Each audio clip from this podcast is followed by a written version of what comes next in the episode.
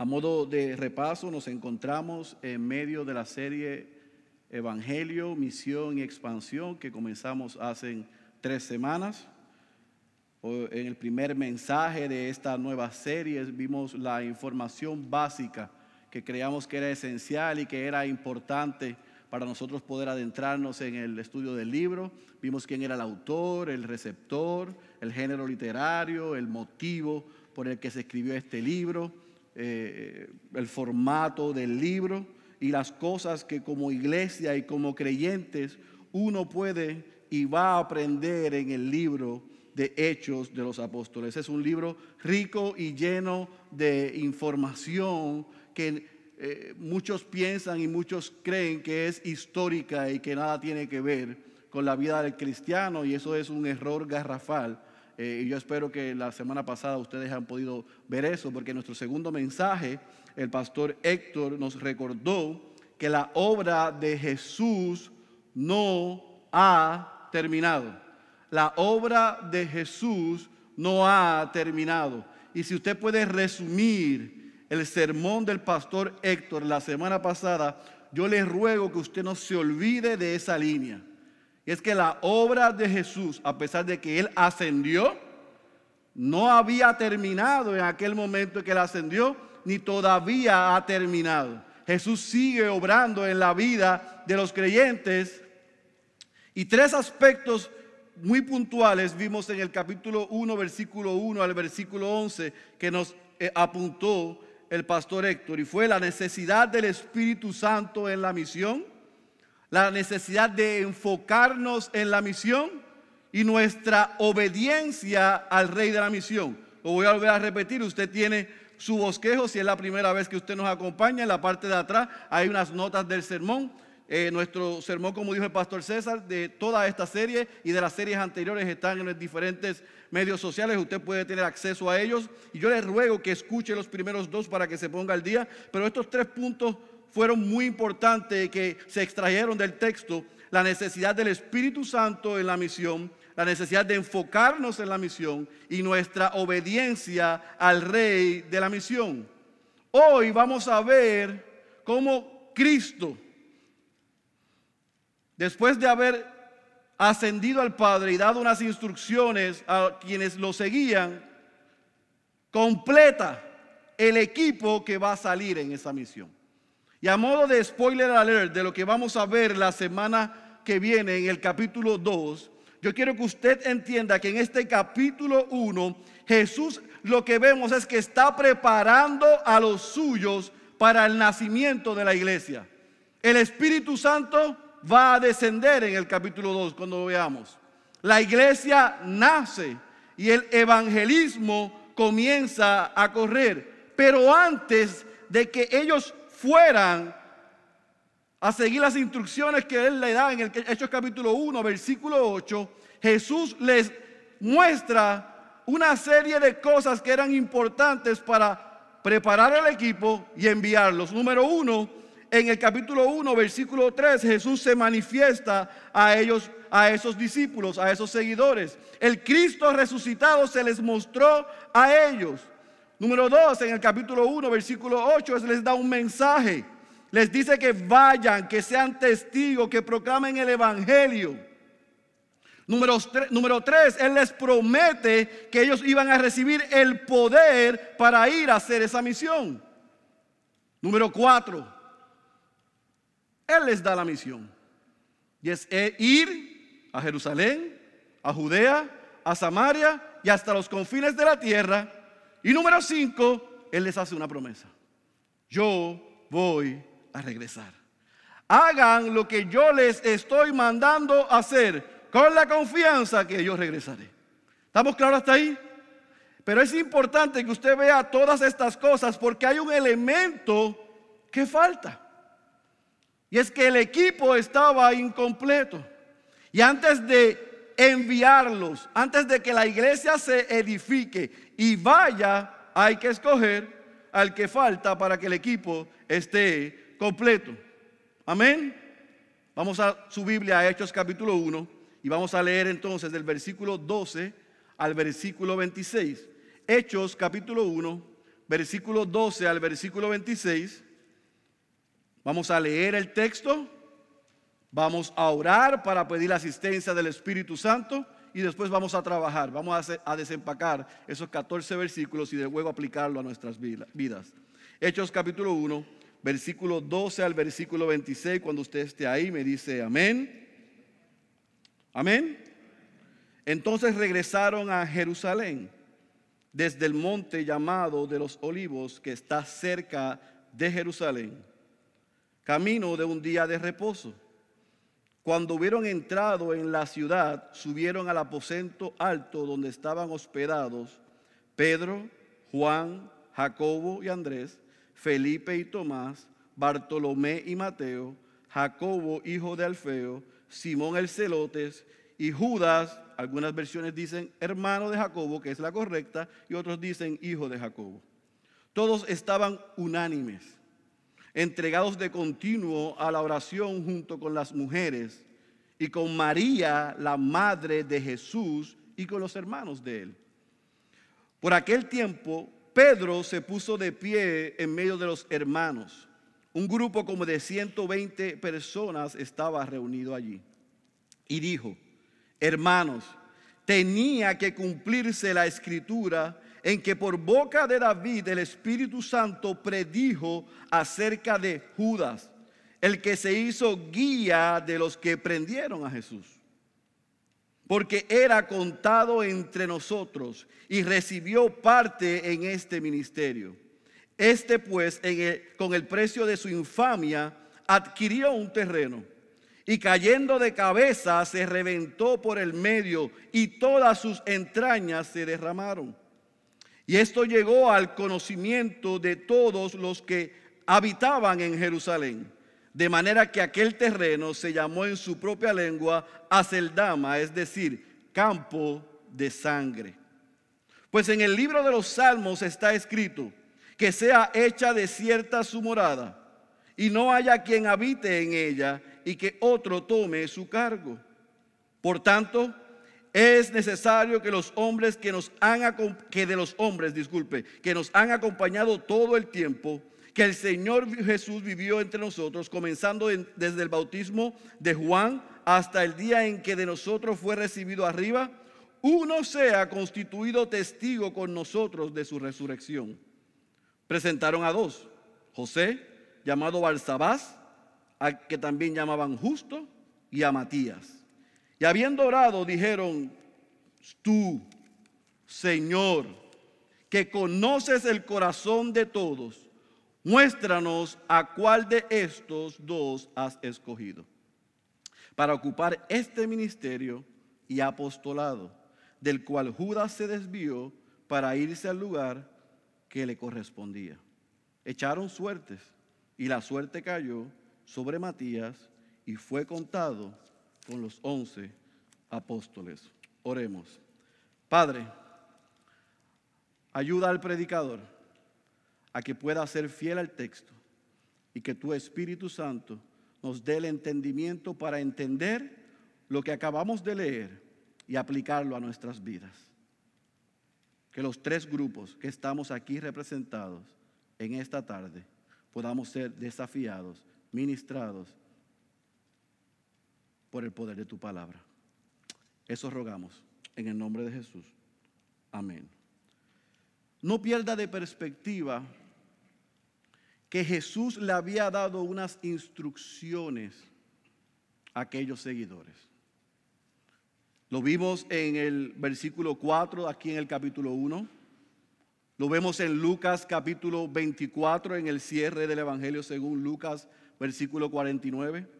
Pero también lo vemos en Juan 16, versículo 7, cuando Jesús le dice a ellos, os conviene que yo me vaya, porque si no me voy, el consolador no vendrá a vosotros, pero si me voy, os lo enviaré.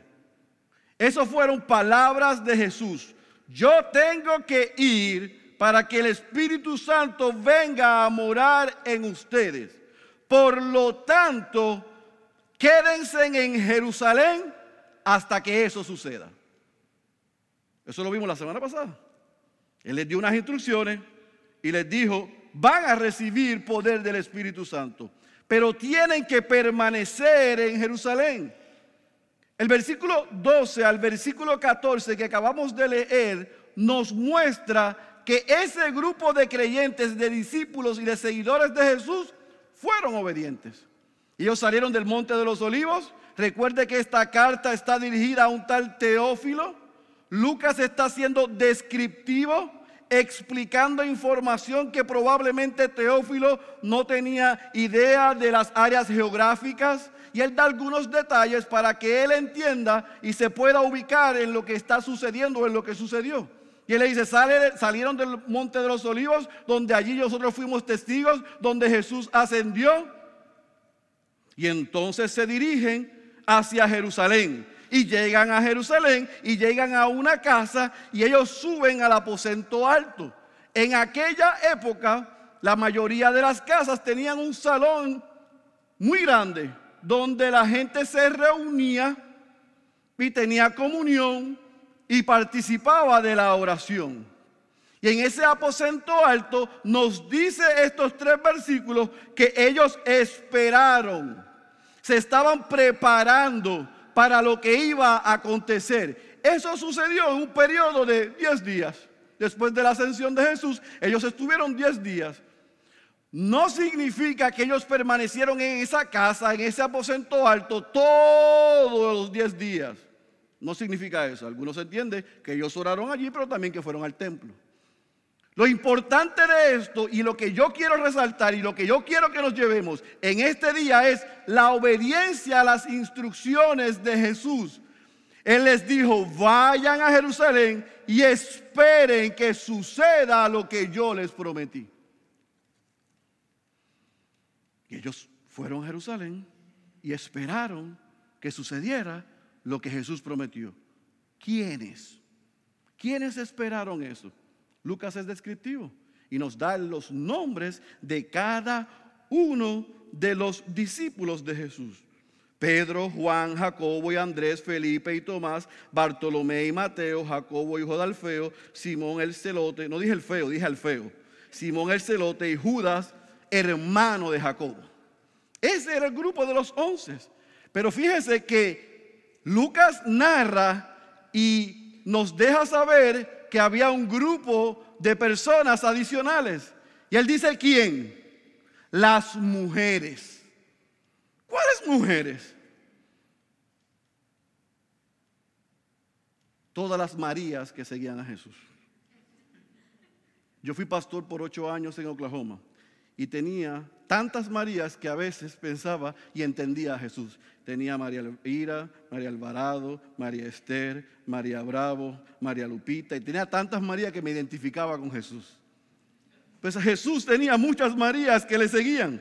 Esas mujeres tomaron el cuerpo, le colocaron especies, esas mujeres fueron testigos en la resurrección de Jesús y esas mujeres eran discípulas de él. Estuvieron en su ministerio estuvieron y participaron después de su muerte y fueron testigos de su resurrección. Pero note por favor un detalle que nos da Lucas.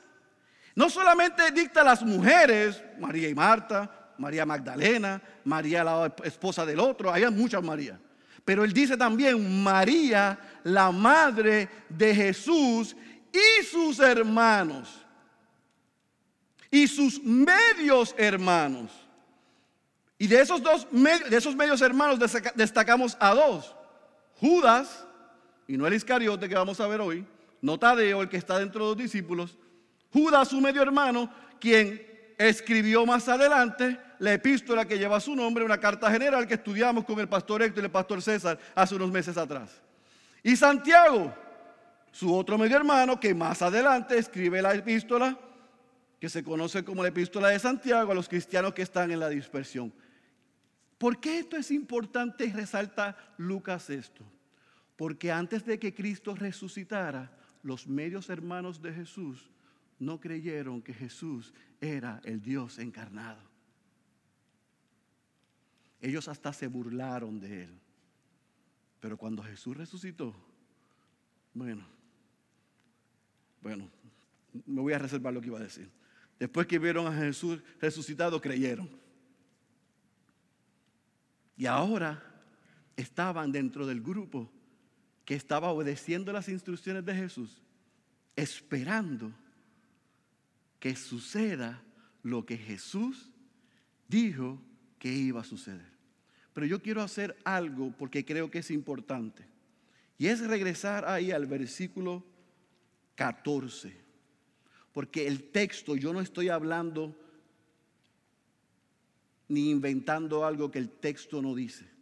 El versículo 14 nos dice que todos estaban unánimes, entregados de continuo a la oración, junto con las mujeres y con María, la madre de Jesús, y con los hermanos de él.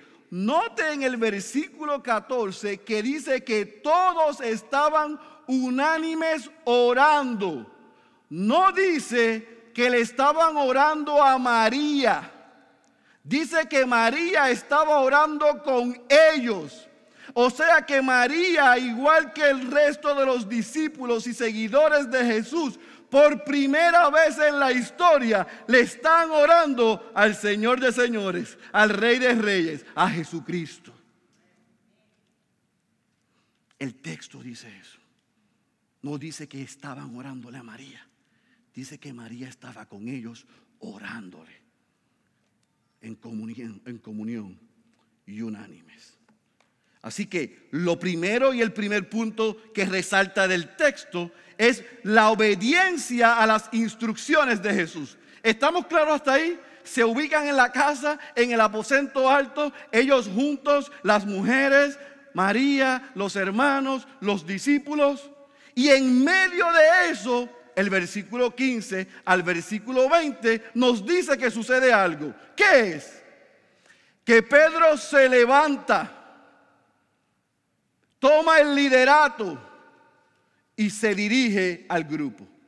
Pero es importante porque ahora Lucas nos da entre paréntesis otro pedazo de información y nos dice que entre ese grupo ahora no era solamente los once, ni las mujeres, ni la madre de Jesús, ni los hermanos, sino que también nos dice que eran en total unos cuantos, 120.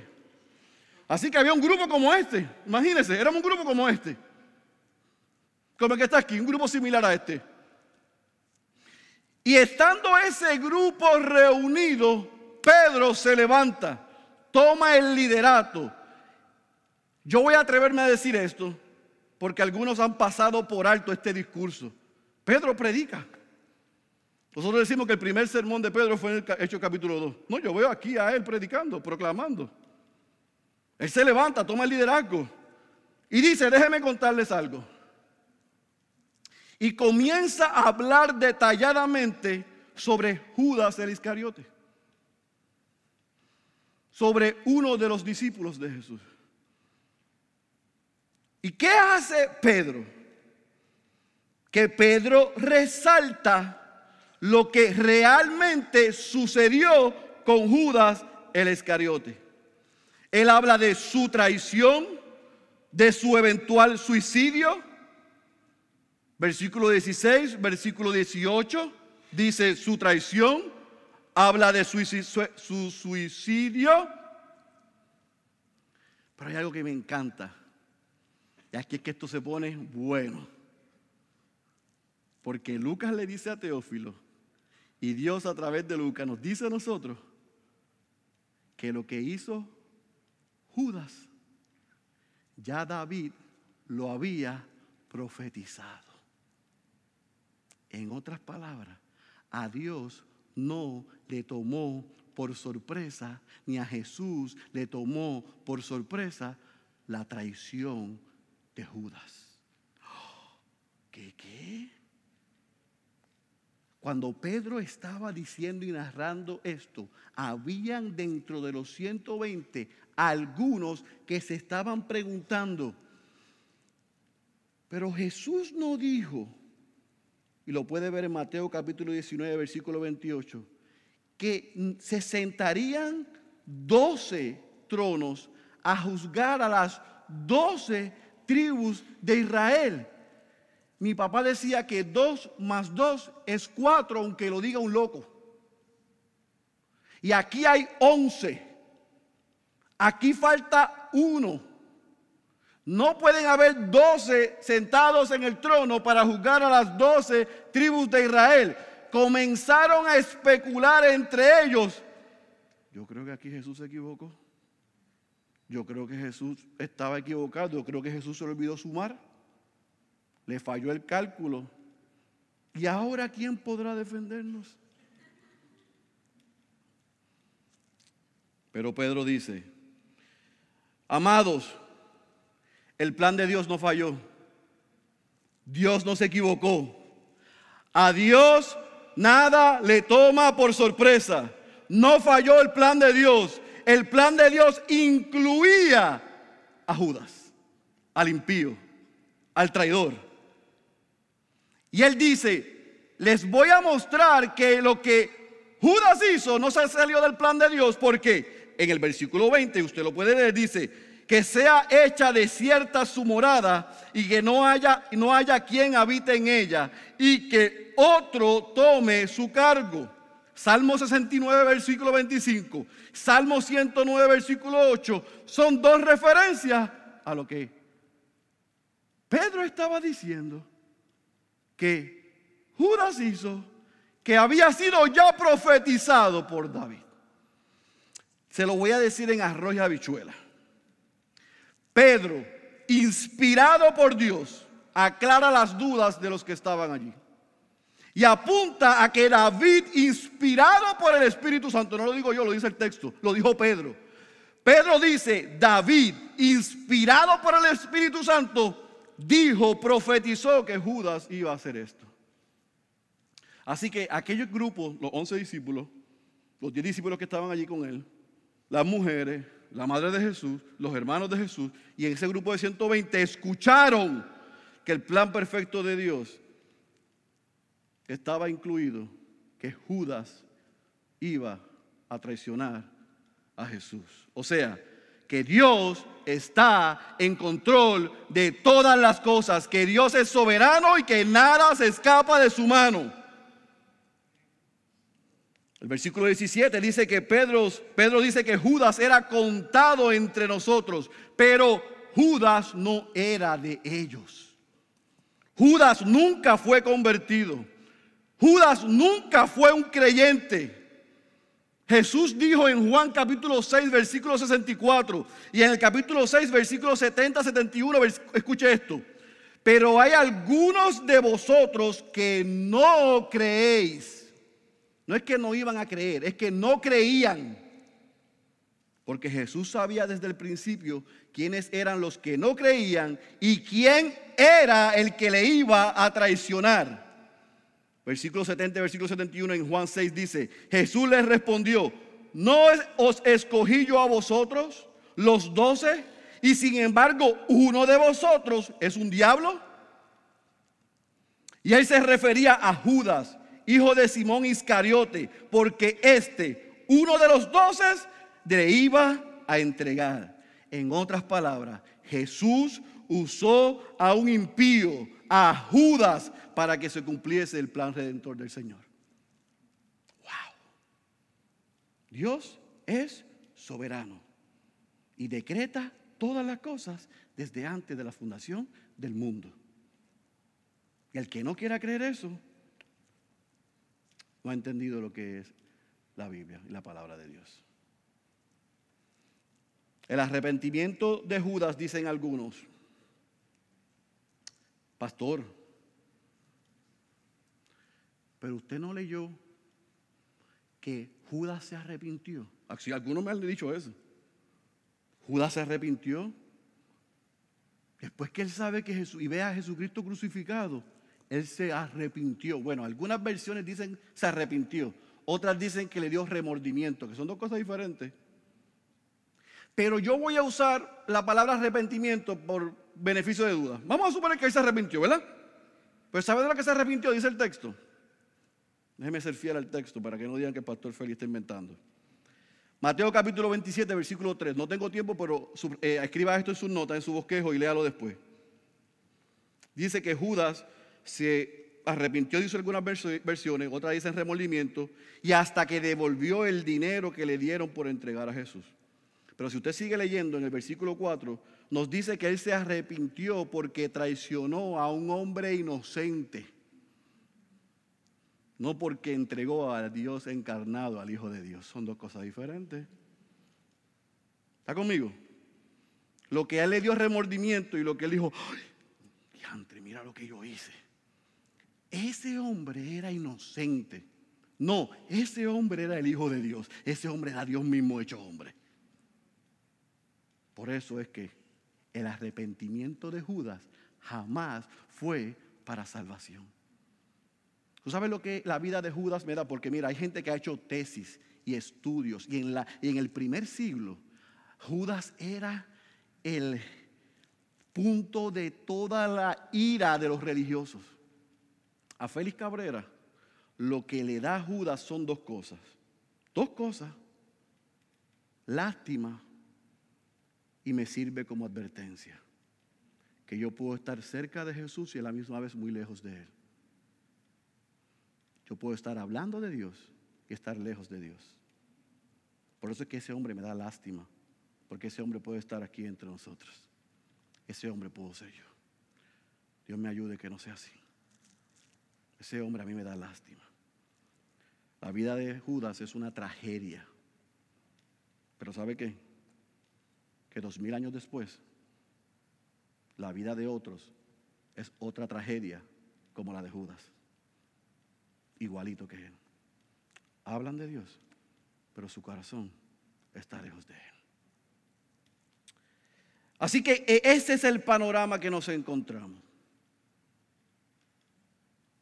El grupo de 120 reunidos, orando, esperando por 10 días que se celebrara Pentecostés, que el Espíritu Santo descendiera, que ellos fueran empoderados para cumplir la misión que se les envió.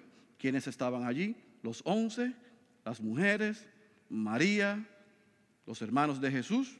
Pedro se levanta, inspirado por Dios, explica lo que sucede con Judas, dice que no le tomó por sorpresa a Dios, que Dios es soberano, y mire lo que hace, lo que hace un líder versículo 21 y versículo 22, le dice, es necesario que se escoja al que tome el cargo de Judas, al número 12.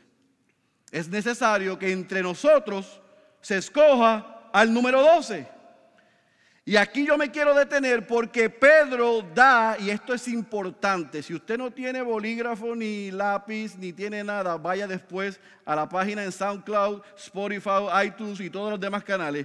Pero yo quiero que usted use estos elementos que nos da el texto para filtrar a los apóstoles. Porque Pedro dice las condiciones y los requisitos para escoger un apóstol. ¿Cuáles son? Número uno, versículo 21 y versículo 22, parte de arriba, dice, tiene que haber sido partícipe, haber sido enseñado por Jesús en su ministerio desde su bautismo hasta su ascensión. Primer requisito para ser apóstol, haber sido enseñado por el Cristo mismo, haber sido partícipe de su ministerio. Y número dos, dice el versículo 22, parte baja, tiene que haber sido testigo de qué? De su resurrección. ¿Estamos claros? Hay un tercero, pero no me quiero adelantar, se lo digo más adelante porque el texto no los da. Pero los primeros dos requisitos para ser un apóstol es, tiene que haber sido partícipe. Otras versiones modernas dicen, enseñado por el mismo Jesús en su ministerio terrenal. Yo sé lo que está pensando, pero Pablo no fue partícipe del ministerio de Jesús. Él es un apóstol que fue testigo del Cristo resucitado y el tercer elemento, el tercer requisito que se lo voy a decir ya mismo. Así que él es un caso aparte. Pero de estos tenían que haber participado del ministerio de Jesús y haber sido testigos de su resurrección. Y el apóstol Pedro está diciendo, dentro de nosotros tenemos que escoger a uno que cumpla con estas dos condiciones. ¿Estamos claros? ¿Sigue la trayectoria? ¿Están conmigo, sí o no? Por lo tanto, ahora sí me puede citar. Yo asumo toda la responsabilidad. Si usted conoce a un pseudoapóstol el día de hoy, de esos que salen en enlace y que tienen jets privados y que tienen escuderos y que se denominan y autodenominan como apóstoles, yo quiero que usted a nombre mío le pregunte si ellos fueron partícipes físicamente del ministerio de Jesús. Dígale, mire, el pastor Félix tiene una encomienda para usted. Él quiere saber si usted fue partícipe del ministerio de Jesús. Si usted fue enseñado por el mismo Jesús. Dice, no, caramba, tú sabes que eso es imposible. Segundo requisito. ¿Cuál es? ¿Usted vio al Cristo resucitado? Ah, yo sé lo que le va a decir. Yo tuve un sueño y se me apareció Jesús y yo soy el otro abortivo. No es que se le apareció un sueño es que haya estado presente cuando Cristo resucitó y pasó 40 días con su gente. Y en el caso de Pablo, que se le haya aparecido y le haya hablado y le haya dado instrucciones al apóstol Pablo. Como ninguno de esos dos requisitos, nadie en este día los puede cumplir, nadie puede llamarse apóstol. Nadie. Nadie. Nadie. Nadie. No lo digo yo, lo dice el texto. Hay un tercer requisito para ser apóstol. Y el versículo 23 al versículo 26 nos los va a mostrar en la elección de Matías. ¿Por qué? Vuelvo otra vez y perdone si a usted no le gusta, yo tiendo a hacer esto. Quiero ir diciendo puntos y regresando atrás para que sigan la línea de pensamiento que yo estoy dando. Están en la casa, en el aposento alto, reunidos, orando, esperando en esos diez días que llegue Pentecostés, que descienda el Espíritu Santo y les dé poder. Allí Pedro se levanta, explica lo que sucede con Judas, da las instrucciones porque debemos escoger el que va a tomar el cargo de Judas, explica las condiciones para escoger a ese candidato y entonces el versículo 23 al versículo 26, nos dice cuál es el proceso y a quién escogen como el número 12. ¿Y qué es lo que hacen? Que cuando Pedro termina su discurso, ellos, esos 120 o aproximadamente 120 que habían allí, escogen a dos hombres que evidentemente cumplían los requisitos que él acababa de decir. Uno se llamaba José, que tenía más nombres que yo, Barsabás, justo, y el otro se llamaba Matías. ¿Qué información tenemos de ellos? Ninguna. ¿Son mencionados antes? No. ¿Son mencionados después? Tampoco. Pero la gente que estaba allí dieron fe de que ellos participaron del ministerio de Jesús y que ellos vieron al Cristo resucitado. ¿Estamos claros? Así que dentro de esos 120 se cogieron esos dos. Todo el mundo estuvo de acuerdo. Y entonces esto es lo que yo quiero por toda la misericordia de Dios que ustedes entiendan y que esté conmigo. Yo espero que esté conmigo en aquella casa o en aquel lugar, con aquellos aproximadamente 120, escuchando a Pedro, se nombran a estos dos hombres y mira lo que ellos hacen. Ellos oran. Ellos oran. Mira lo que es el versículo 25. Mira la oración de los discípulos.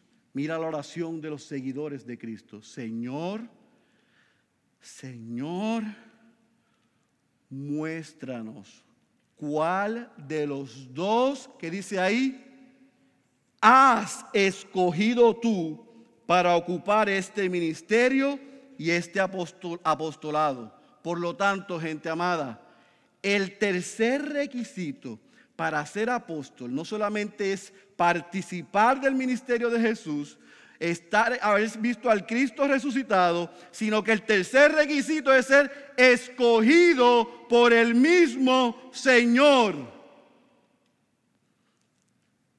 Y yo sé lo que ustedes están pensando. se quedó en el versículo 25, pero el versículo 26 y 27 dice que ellos echaron a suerte. Hicieron un bingo allí para escoger al muchacho. No, no, no hicieron un bingo, mi gente amada.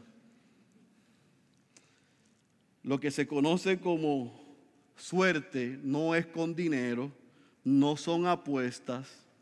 Era un método, y lo ve en el Antiguo Testamento, en Levítico capítulo 16, versículo 8, Josué capítulo 14, versículo 2, Primera de Samuel 14, versículo 41 y versículo 42, Nehemías capítulo 10, versículo 34, capítulo 11, versículo 1 y Proverbios 16, 33. Era un método que ellos utilizaban para decidir, para elegir, después de haber orado y consultado a Dios. Presten bien esos dos bolígrafos, chicos. Este y este. Este es más grande que este, ¿verdad? Probablemente echaron en una canasta y dijeron, Señor, muéstranos el que tú quieres que sea el próximo apóstol, el número 12. Y dijeron, Matías y José. Lo echaron y probablemente salió el más grande. Yo no sé, no lo dice ahí, estoy dándole un ejemplo de lo que significa la suerte.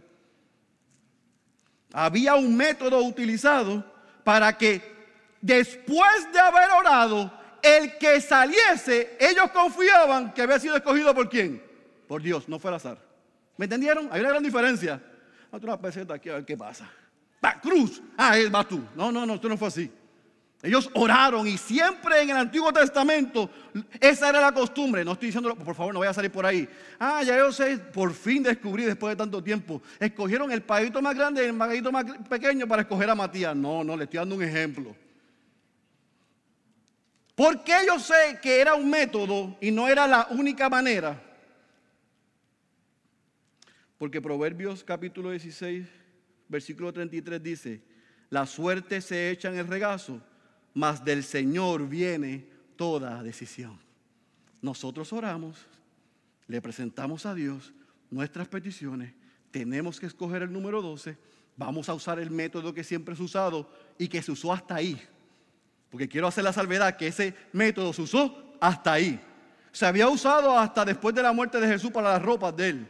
Pero hasta ahí hasta el capítulo 1 nosotros vemos ese suceso. Después del capítulo 2, que desciende el Espíritu Santo y viene a morar el Consolador, ya hay dirección en la vida del creyente. Pero hasta ahí oraban a Dios y hacían esto. Pero cuando salió Matías, yo no veo en ningún relato que José dijo, ah, esto fue una conspiración.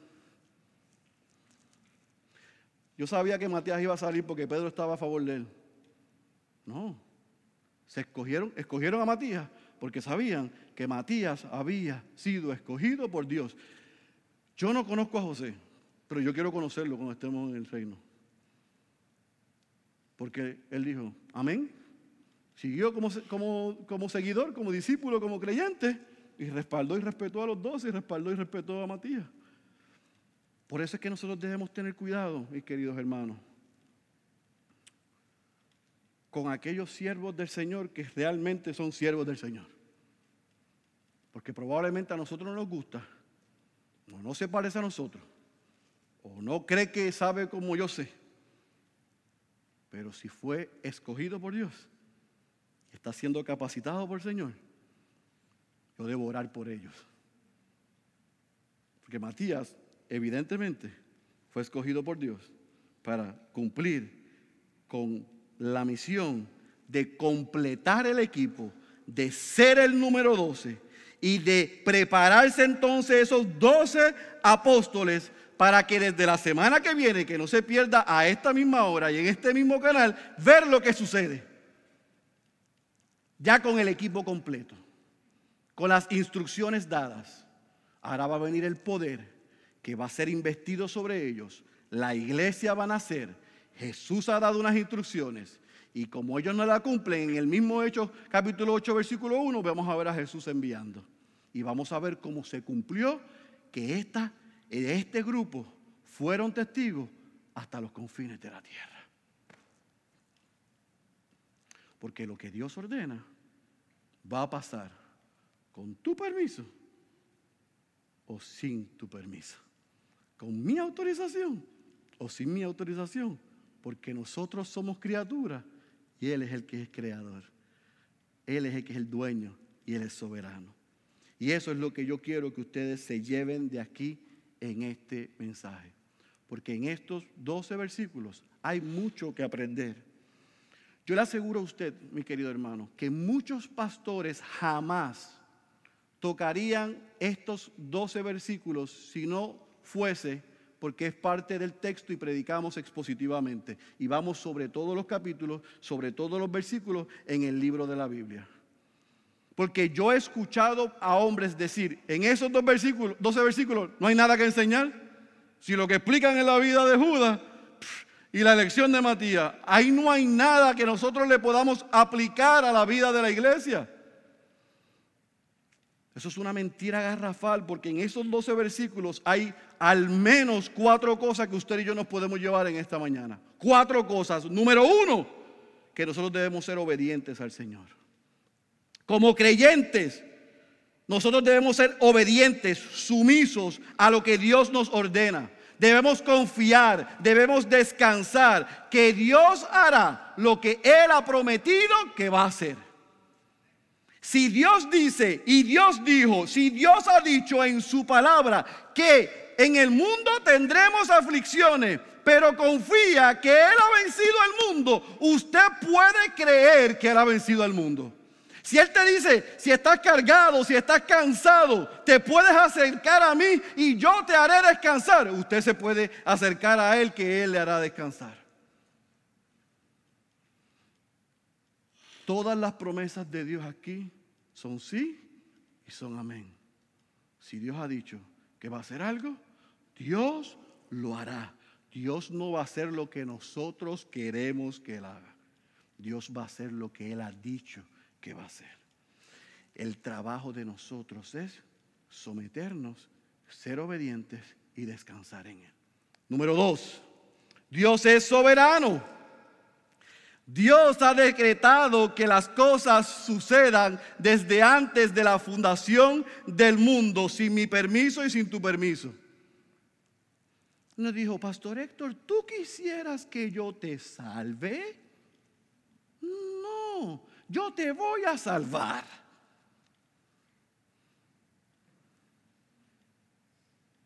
Porque hay veces que yo quiero que Dios me sane.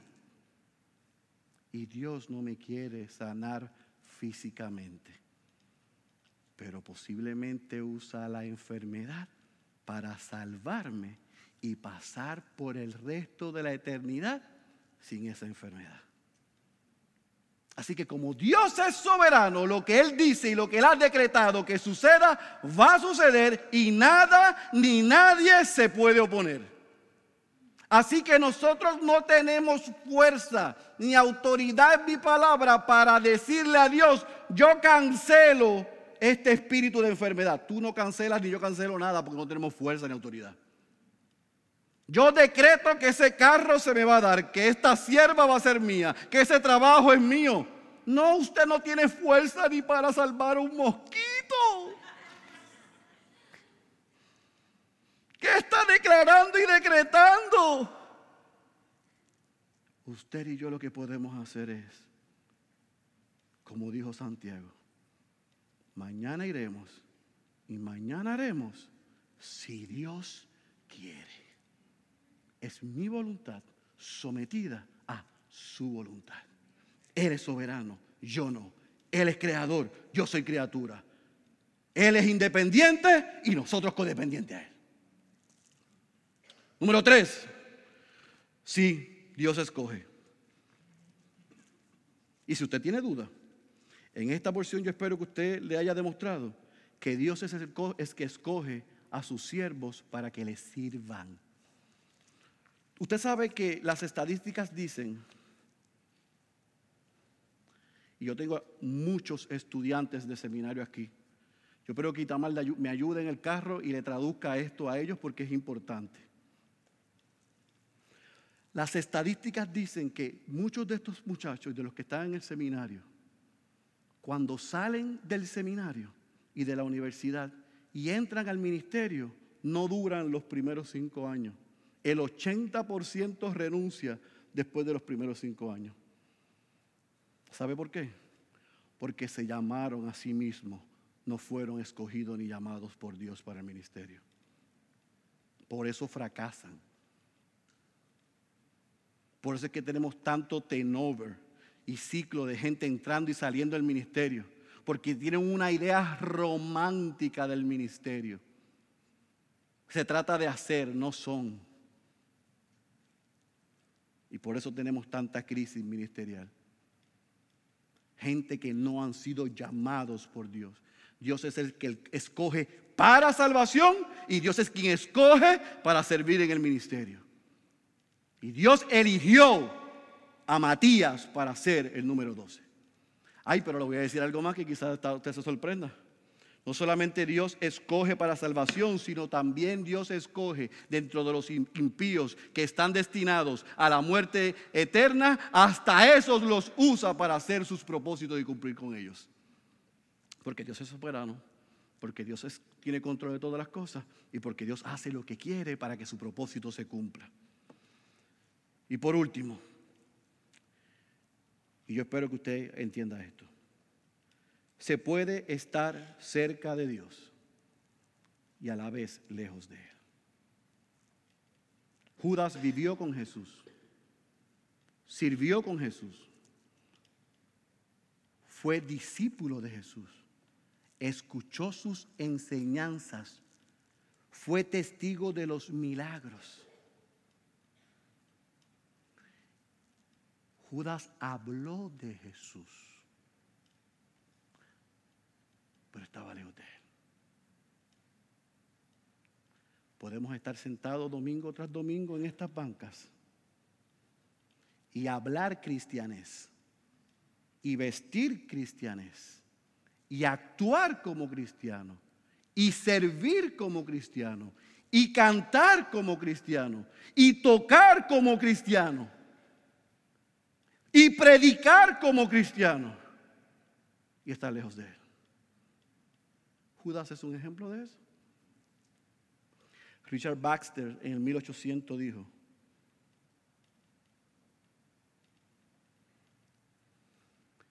hay pastores predicando la palabra de Dios y su corazón está lejos de Dios. Cuidado, que tú y yo estemos o seamos como Judas. Miguel Núñez, el pastor Miguel Núñez, dice algo que a mí me encanta. Él dice, hay algo peor que ser un no creyente, un no cristiano. Y es creer que lo eres cuando en realidad no lo eres. Ser un no creyente es, es malísimo.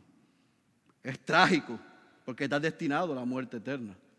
Pero es peor vestir, actuar, hablar y servir como un cristiano cuando no lo somos. Eso es peor. Y Judas es un ejemplo de eso. Así que para cerrar, yo quiero enviar un mensaje a tres grupos que estamos representados aquí. Número uno, si tú y yo somos cristianos, si hemos nacido de nuevo, si estamos practicando la obediencia, podemos confiar, descansar y aprender en estos 12 versículos que hay bendición en obedecer a Dios. Dios bendice aquellos que son obedientes y se someten a su voluntad. Si tú has nacido de nuevo, si tú puedes decir que tú amas lo que Dios ama, que tú odias lo que Dios odia, que tú tienes pasión por Dios, por su palabra, por servirle, por glorificarle. Si tú lo único que tienes es a Dios y te has dado cuenta que es lo único que necesitas y tienes hambre y sed de justicia, sigue siendo obediente y sigue sometiéndose a su voluntad. Ahora, aquí hay un segundo grupo. Y son esos cristianos que, como muy bien dijo el pastor César, y está descrito en nuestro boletín, son cristianos nominales, culturales, o sea, cristianos de nombre, pero sin frutos. son esos que dice Primera de Juan que practican el pecado y no pueden decirse ni llamarse a sí mismos cristianos porque no han nacido de nuevo. Porque aman el mundo, practican el pecado y de vez en cuando vienen a la iglesia para calmar la conciencia. Porque tienen remordimiento. Si tú eres uno de esos o de esas, si somos uno de ese grupo, yo les pido a Dios por toda su misericordia y he orado y estoy orando y estoy clamando. Y si hay alguno de nosotros hoy que viene semana tras semana, y estamos practicando el pecado y lo que venimos es a calentar una silla para, para, para calmar la conciencia y salimos de ahí de domingo a sábado y vivimos como el mundo y hablamos como el mundo y actuamos como el mundo. Por todas las misericordias arrepiéntete. Porque lo que acabas de escuchar, aunque nunca lo hayas escuchado y jamás lo vuelvas a escuchar, es juicio de Dios suficiente para tu vida y para la mía con una sola vez que hayamos sido expuestos a la palabra de Dios y que revele nuestra condición, es juicio suficiente de Dios para nosotros. Por todas las misericordias, arrepiéntete, no juegues con Dios. Mata el pecado antes que el pecado te mate a ti. Confiesa tus pecados, arrepiéntete y ven a Cristo por toda la misericordia. No se puede vivir doble vida.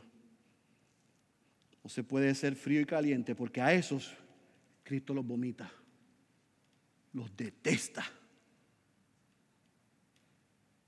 Número tres, si tú no eres cristiano, la paga de pecado es muerte. Judas recibió lo que cosechó. Judas amó las riquezas, se amó a él y lo que sembró, eso cosechó. Muerte eterna. Si tú estás aquí en esta tarde ya y tú estás viviendo tu vida creyendo que tú eres el dueño y señor de tu vida, si yo vivo mi vida creyendo que yo soy el señor y dueño de mi vida, yo quiero que tú y yo sepamos que el juicio de Dios está sobre nosotros, que la ira de Dios está contra nosotros. Que Dios está airado todos los días con nosotros. Pero Dios, pero Dios se hizo hombre en la figura de Jesús para que Jesús viniese a este mundo y viviese la vida que ustedes ni yo podemos vivir y recibiéramos la muerte que todos los que estamos aquí merecemos. Con el fin de que cuando usted y yo escuchemos lo que Él hizo, nos podamos arrepentir de nuestros pecados, confesar a Jesucristo como nuestro Señor, como nuestro Salvador y tener acceso a la vida eterna. Y ahí en ese momento Él toma todos nuestros pecados, pasados, presentes y futuros, y los echa al fondo de la mar. Y somos una nueva criatura. Y somos parte del equipo completo. Que Dios tenga misericordia de cada uno de los que estamos aquí. Si somos creyentes, mantengámonos obedientes, sumisos a la voluntad de Dios y descansemos en Él. Si tú hoy reconoces que eres un cristiano de nombre, que hiciste una oración cuando tenías 13 años, 8 años, 20 años, pero vives de espalda a Él y practicas el pecado como el hijo o la hija del vecino, arrepiéntete hoy. Y si tú reconoces que tú eres el dueño y señor de tu vida y que tú le has dado la espalda a Dios por toda la misericordia, arrepiéntete y ven a Cristo. El que tenga oídos para oír, yo ruego que haya escuchado la voz de Dios. Cierre sus ojos, por favor. Padre, gracias. Porque tu palabra es clara. Y aunque yo probablemente prefería predicar un mensaje y un sermón que fuese más amoroso, tu palabra es amorosa. Porque refleja y nos muestra nuestra condición y nuestra necesidad de un Salvador.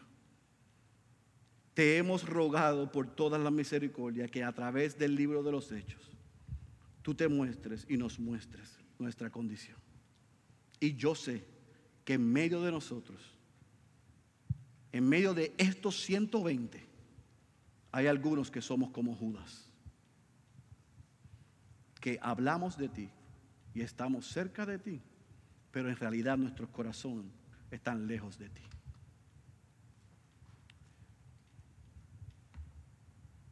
Espíritu Santo, quita la venda de nuestros ojos y danos un corazón para creer y que hoy podamos confesar nuestra pudrición espiritual, la condición tan asquerosa de nuestra alma y nuestra necesidad de un Salvador. Hoy reconocemos que estamos viviendo de espaldas a ti, que nos estamos burlando de ti, que en la semana estamos viviendo y hablando como el mundo y que venimos muchos aquí hoy a calmar nuestra conciencia por toda la misericordia. Destruye esa arrogancia, ese orgullo y esa soberbia. Ya no humilde para hoy reconocer nuestra necesidad espiritual y nuestra necesidad de un Salvador. Entre un cristiano nominal y un no creyente, realmente no hay ninguna diferencia. Ambos están destinados a la muerte eterna, pero uno cree que es salvo, el otro reconoce que no. A ambos hoy, humíllalos, humíllanos. A ambos perdónanos. Que hoy sea el día de salvación. Que podamos reconocer que en Cristo hay esperanza. Que por ese glorioso evangelio, ese glorioso intercambio, tú tomaste nuestro lugar, oh Cristo, y recibiste la ira del Padre para que nosotros recibiéramos tu justicia, tu gracia y obtuviéramos misericordia. Que ninguno salga por esas puertas hoy sin reconocer su gran necesidad, que es la de un Salvador. Y aquellos que estamos en ti, que somos tus hijos y tus hijas, que podamos salir por esa puerta hoy, creyendo, confiados, que ser obedientes a ti trae grande bendición y gran recompensa. En tu tiempo, no en el nuestro. Y aún si nos responde nuestra oración hoy, tú nos has asegurado que el sufrimiento, la necesidad y la prueba tienen una fecha de coeducación. Que el mismo poder del Espíritu Santo que veremos la semana que viene empoderó a aquellos creyentes, está en nosotros, los que somos tus hijos, para ir y proclamar el Evangelio y recordárnoslos cada día. Padre, gracias por tu palabra y gracias por Jesucristo. En el nombre de Jesús. Amén, amén y amén.